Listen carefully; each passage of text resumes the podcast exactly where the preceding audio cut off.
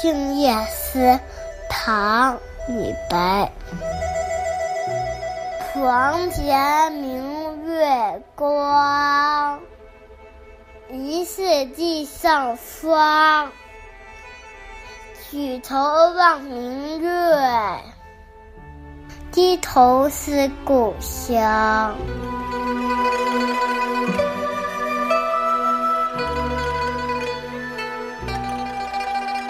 明亮的月光洒在床前的窗户纸上，好像地上泛起了一层霜。我抬头看那窗外的一轮明月，低头沉思，想起了远方的故乡。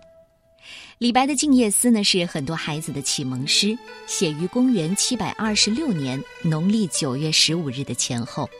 李白那时候才二十六岁，在一家扬州客栈。那天晚上正好月明星稀，一轮皓月。思乡之情就油然而生了。静夜思，在静静的夜里产生的思绪，而床前明月光的床就很有讲究了。至今呢有五种说法，有说是井台，有说是井栏，因为中国最早的水井啊是木质结构的水井，怕人不小心掉井里了，方框形的围栏就修得特别高。像四堵墙，又像是古代的床。还有人认为，这“床”字是窗户的“窗”，属于通假字，因为在窗户前面才可能看到月亮。第四种说法就是现在的床，睡觉用的。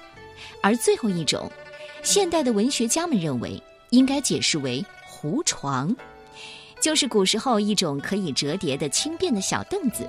因为在唐朝，这床就是指胡床。《